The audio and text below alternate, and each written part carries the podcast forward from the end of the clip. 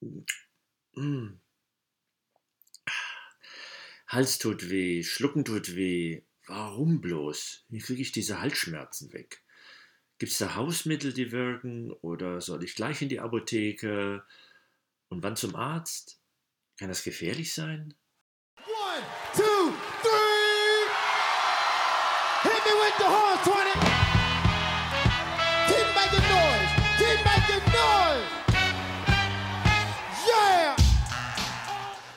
Guten Tag, ich begrüße Sie ganz herzlich. Mein Name ist Harald Schmidt, ich bin Apotheker und Arzt Professor der Medizin mit Schwerpunkt Arzneimittel sowie Prävention und Gesundheitsförderung.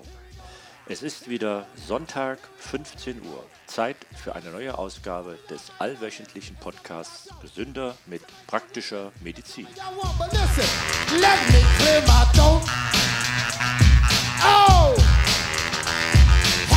I hope you don't mind.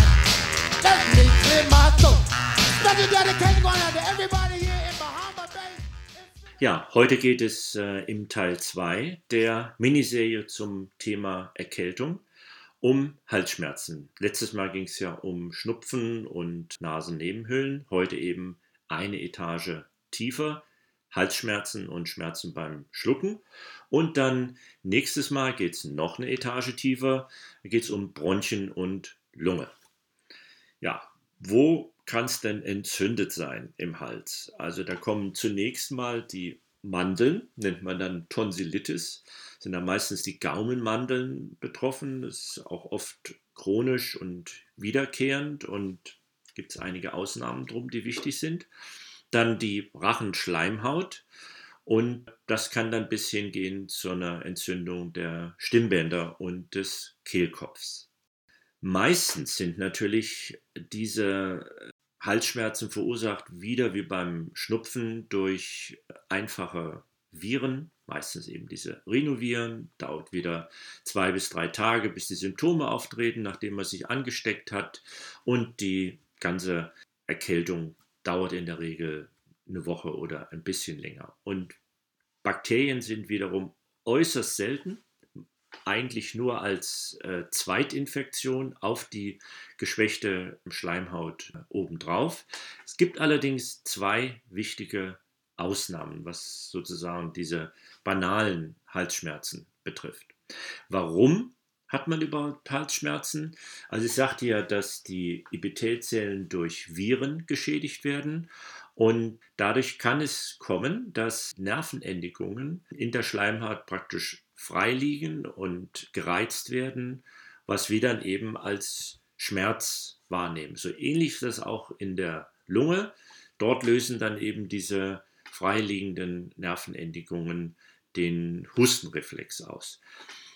Wenn man das versteht, ergeben sich daraus auch sehr einfach die Maßnahmen, um den die Halsschmerzen ähm, eben zu bekämpfen, nämlich möglichst wieder diese schützende Schicht über die Schleimhaut zu erzeugen. Und da gibt es eben ganz einfache Wege und Mittel, wie man das machen kann. Also in der Regel relativ harmlos die Halsschmerzen, insbesondere dann, wenn zusätzlich andere leichte Erkältungssymptome auftreten, wie Schnupfen oder Husten, Fieber oder Kopfschmerzen, dann kann man sich eigentlich sehr sicher sein, dass es eine ganz harmlose Erkältung ist. Aber es gibt zwei wichtige Ausnahmen. Das eine ist die Mandelentzündung und das andere ist das pfeifersche Drüsenfieber. Und da sollte man wissen, auf was man achten muss. Bei der Mandelentzündung handelt es sich um tatsächlich eine bakterielle Entzündung. Das ist dann mal die äh, Ausnahme.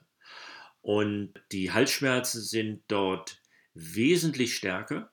Es kann sogar so ein grün-gelber Auswurf auftreten. Das ist immer ein Hinweis darauf, dass es nicht nur eine virale Infektion ist. Der Arzt kann dann Belege auf den Mandeln sehen und was auch noch typisch ist, neben den sehr starken Halsschmerzen, ein Mundgeruch. Das Risiko dieser Mandelentzündung ist, dass sich daraus eine rheumatische Erkrankung entwickeln kann mit Herz- und Nierenbeteiligung Und ja, die muss in jedem Fall antibiotisch behandelt werden. Und auch Nachkontrollen sind sehr wichtig. Und wenn eben diese Mandelentzündungen häufiger auftreten, dann ist sogar die operative Entfernung notwendig. Und die zweite Ausnahme ist das pfeifersche Drüsenfieber. Das ist zwar auch eine Virusinfektion, aber nicht durch die, sagen wir mal, eher harmlosen Erkältungsviren, sondern durch das Epstein-Barr-Virus. Das ist ein Herpesvirus. Und hier sind die, sagen wir mal, schlimmsten Komplikationen, dass es zur Hirnhautentzündung kommen kann und Befall des Herzmuskels. Typisch sind eben das Auftreten geschwollener Lymphknoten oder dass der Hals äh, stark geschwollen ist, dass auch Bauchsymptome auftreten in der Leber und Milz und dass insbesondere bei Erwachsenen die Symptome gar nicht so ausgeprägt sind und sich eher in so einer Kraftlosigkeit über mehrere Monate hin deuten können. Auch noch ein Hinweis können sein kleine gerötete Hautstellen oder Nachtschweiß. Also richtig typisch und stark sind die Symptome bei jungen Erwachsenen, deswegen heißt es auch Studentenfieber. Und auch Kinder haben relativ wenig Symptome, die sind ein bisschen müde, haben leichtes Fieber. Die Diagnose kann nur durch den Arzt über Antikörper gegen dieses Epstein-Barr-Virus gestellt werden. Insofern, wann zum Arzt? Beim Verdacht auf dieser Mandelentzündung oder bei Verdacht auf pfeifersches Drüsenfieber. Oder generell, wenn diese Halsschmerzen immer häufiger auftreten oder fast chronisch sind, dann könnten auch zum Beispiel Schadstoffe in der Luft, zum Beispiel am Arbeitsplatz oder Lufttrockenheit durch Klimaanlagen dahinter stehen. Aber wie gesagt, am häufigsten handelt es sich um eine harmlose Erkältung, die man relativ gut selber behandeln kann. Und was kann man da tun? Also zum einen ganz wichtig, sich schonen, gut schlafen und auch kein Sport betreiben. Das kann dazu führen, dass durch die äh, Anstrengung des Körpers, der ja ohnehin schon mit dieser äh, Virusinfektion zu tun hat, sich der Infekt dann noch weiter ausweitet auf Angina, Bronchien bis hin zum Herzmuskel. Oft sind auch die Symptome abends etwas schlimmer, auch wenn der Körper ohnehin schon erschöpft ist, steigt nochmal das Fieber und die Hinweis darauf, dass man wahrscheinlich jetzt wieder völlig gesundet ist, wenn abends keinerlei Fieber mehr auftritt. Was kann man zusätzlich noch machen? Und das hängt damit zusammen, dass eben die schützende Epithelschicht geschädigt ist, dass diese Nervenfasern freiliegen und man sollte wieder diese schützende Schicht auf irgendeine Weise fördern oder simulieren. Fördern kann man sie zum Beispiel durch äh, viel Trinkeln. Es gibt äh, auch ja, so Hausmittelchen, man soll gurgeln mit Tee, das ist eigentlich nicht belegt, dass das äh, was bringt. Ähm, es kann schon allein förderlich sein, den Speichelfluss anzuregen, zum Beispiel durch Bonbons zu lutschen, Salberbonbon, Emser Salz und so weiter. Einziges Problem dabei, dass die in der Regel Zucker enthalten. So ein äh, Bonbon hat etwa 60 Kilokalorien. Der Grundbedarf, insbesondere wenn man sich jetzt schont, äh, sind 1700 Kilokalorien. Das heißt, mit 15 solcher Bonbons hat man schon den halben Tagesbedarf nur mit Zucker abgedeckt. Das ist natürlich eigentlich nicht zu empfehlen. Wenn man gar nichts zur Hand hat, kann man sich auch einen Löffel Honig schlucken oder im Mund behalten. Wäre dann so eine Notfallmaßnahme. Empfehlen würde ich eigentlich äh, zuckerfreie Mittel, die eben diesen, diese schützende Schleimschicht erzeugen. Und da gibt es einmal ein Präparat aus einer Pflanze, einer Schleimpflanze, isländisch Moos, die eine schützende Schicht ähm, erzeugt. Islamos heißt das Präparat. Oder noch stärker, ähm, da sind dann Gelbildner enthalten, wie zum Beispiel die Hyaluronsäure, sind Gelo-Revoice zum Beispiel drin. Kann man auch bei Heiserkeit nehmen, Vielredner oder ein Sänger, der kurz vor seinem Auftritt meint, seine Stimme ist etwas heiser. Kleiner Nachteil, dass es ein bisschen äh, schäumt. Ähm, ich kriege hier keine Prozente von den Firmen. Das ist jetzt wirklich ein ganz praktischer, konkreter Tipp. Dann liest man auch öfters was zu Halswickeln, habe ich auch mal nachgeschaut, gibt es eigentlich keine Belege dafür, dass das tatsächlich wirkt. Da werden einmal heiße ähm, Halswickel empfohlen, die die Durchblutung anregen sollen. Dann werden wieder kalte Halswickel empfohlen, weil ja eine akute Entzündung vorliegt, aber alles eben ohne Belege. Ja, und dann gibt es dieses weite Feld von anderen Halstabletten, die ich als sehr, sehr problematisch ansehen würde und eigentlich nicht empfehle. Da sind dann zum Beispiel Desinfektionsmittel drin, zum Beispiel in äh, Neoangin oder äh, kombiniert mit lokale, ein lokale Anästhetikum, ähm, zum Beispiel in Tantum Verde oder noch besser eine Kombination aus einem Antibiotikum, ist ja sinnlos, weil es sich um eine Viruserkrankung hält, dann noch ein äh, Konservierungsmittel und ein Lokalanästhetikum dazu, zum Beispiel Indoltrizin. Und da habe ich dann doch noch mal ein bisschen äh, nachgeschaut, was dann so eine Firma auf ihrer Webseite schreibt. Und da steht zum Beispiel die antibakterielle und die antivirale Wirksamkeit seien belegt. Da habe ich mal geschaut, was da eigentlich für Studien angegeben werden. Und es ist im Wesentlichen nur eine Studie von Palm und Mitarbeitern aus 2018 und da wird tatsächlich behauptet, dass dieses Doritrizin einen 64-prozentigen ja, beschwerdelindernden Effekt hat.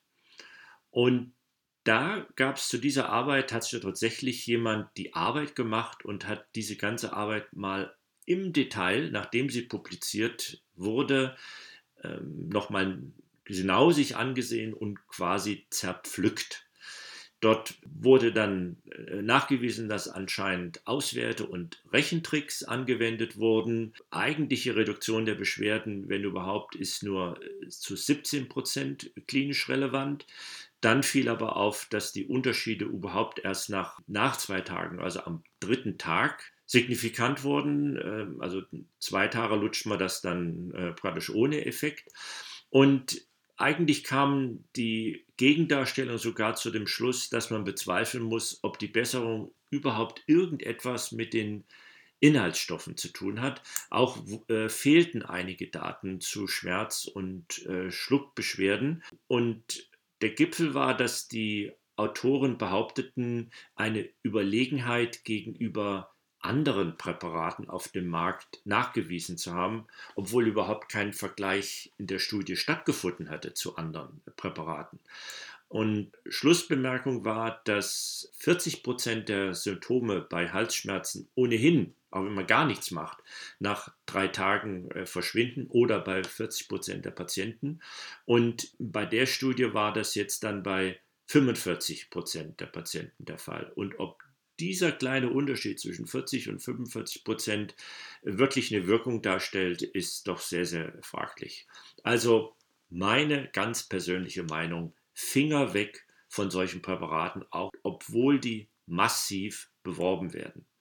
Eine Sache, die man noch machen kann, zusätzlich zu diesen ja, schleimhautschützenden äh, Filmpräparaten, wenn die Halsschmerzen mal ganz schlimm sein sollten, könnte man eine Tablette nehmen, Halsschmerztablette nehmen mit einem antientzündlich wirksamen Schmerzmittel. Und das heißt Flubiprofen, klingt so ähnlich wie Ibuprofen, ist aber eben nur lokal wirksam, zum Beispiel in Dobendan äh, direkt. Wenn es eben mal ganz schlimme Halsschmerzen sind. Und äh, man könnte auch dann eine Aspirin zum Beispiel nehmen, die aber nie bei Jugendlichen. Aspirin ist bei Jugendlichen generell kontraindiziert, wegen der Gefahr von schweren Nebenwirkungen, wenn gleichzeitig ein Virusinfekt bei dem Jugendlichen vorliegt. Und da man das nie ausschließen kann, weil ja die Symptome erst äh, nach zwei bis drei Tagen auftreten können, ist also Aspirin kontraindiziert. Aber für einen Erwachsenen wäre das auch eine Alternative. Wer dazu mehr nachlesen will, in den Show Notes. Ja, dann nochmal die Zusammenfassung. Also man sollte schon wissen, wann man zum Arzt gehen sollte, aber auch nicht zu oft, nicht bei jedem Halsschmerzen zum Arzt zu gehen, sondern äh, wenn eben der Verdacht besteht, dass eine Angina oder eine schwere Mandelentzündung vorliegt. Das ist zum Beispiel der Fall, wenn hohes Fieber besteht oder wenn diese Halsschmerzen immer wieder übers Jahr auftreten und auch dann länger als eine Woche dauern. Und das Zweite ist beim Verdacht aus pfeifersches Drüsenfieber. Da kommen dann zum Beispiel Bauchschmerzen hinzu, der Hals oder Lymphknoten am Hals sind stark geschwollen und die Atmung kann sogar ein bisschen eingeschränkt sein. Meistens ist es aber nicht der Fall und Sie können das gut selber behandeln, eben nicht mit Antibiotika, sind völlig sinnlos bei einer Viruserkrankung. Und auch von diesen Konservierungsmitteln halte ich nichts. Schonend könnten Sie zum Beispiel äh, einfach Bonbon lutschen oder die Schleimhaut befürchten durch viel Trinken. Wenn Sie ein Präparat einnehmen wollen, dann eben diese ähm, Schutzschicht bildenden, wie zum Beispiel Islamos oder das Gelo Revoice. Und wenn die Schmerzen eben mal ganz schlimm sind, mein Tipp, ein lokales Schmerzmittel äh, wie in dem Dobindan äh, direkt oder eben mal eine Aspirin, aber nie bei Jugendlichen.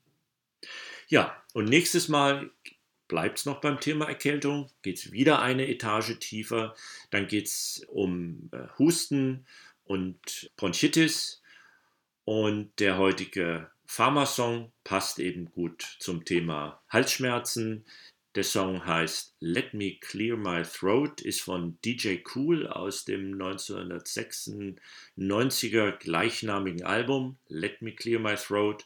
Und das Zitat ist auch Let me clear my throat, oh have mercy, babe. Ha, I hope you don't mind, let me clear my throat und so weiter. Ja, also er hat wirklich irgendwas am Hals. Wenn Sie mich kontaktieren wollen, gerne über die E-Mail haraldschmidt.mac.com. Neuerdings ist auf der Facebook-Seite jetzt auch so ein WhatsApp-Button, könnt mich darüber kontaktieren und auf der Facebook-Seite Gesünder mit praktischer Medizin poste ich eigentlich auch fast jeden Tag interessante, valide Infos zum Thema Therapie, Vorsorge und Ernährung. Ja, und meine Bitte an Sie, wenn Ihnen dieser Gratis-Podcast gefallen hat, als kleine Gegenleistung nehmen Sie sich doch bitte eine Minute Zeit für einen Kommentar und bei iTunes einen Klick, am liebsten natürlich auf die 5 Sterne. Und dann bis zum nächsten Mal. Yeah! Check the flavor of the rhythm I wrote. And while I get a chance here, let me clear my throat.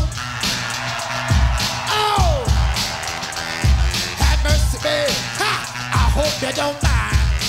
Let me clear my throat. I need these monitors right here. Music in the monitors. And it's all a little something like this here. now,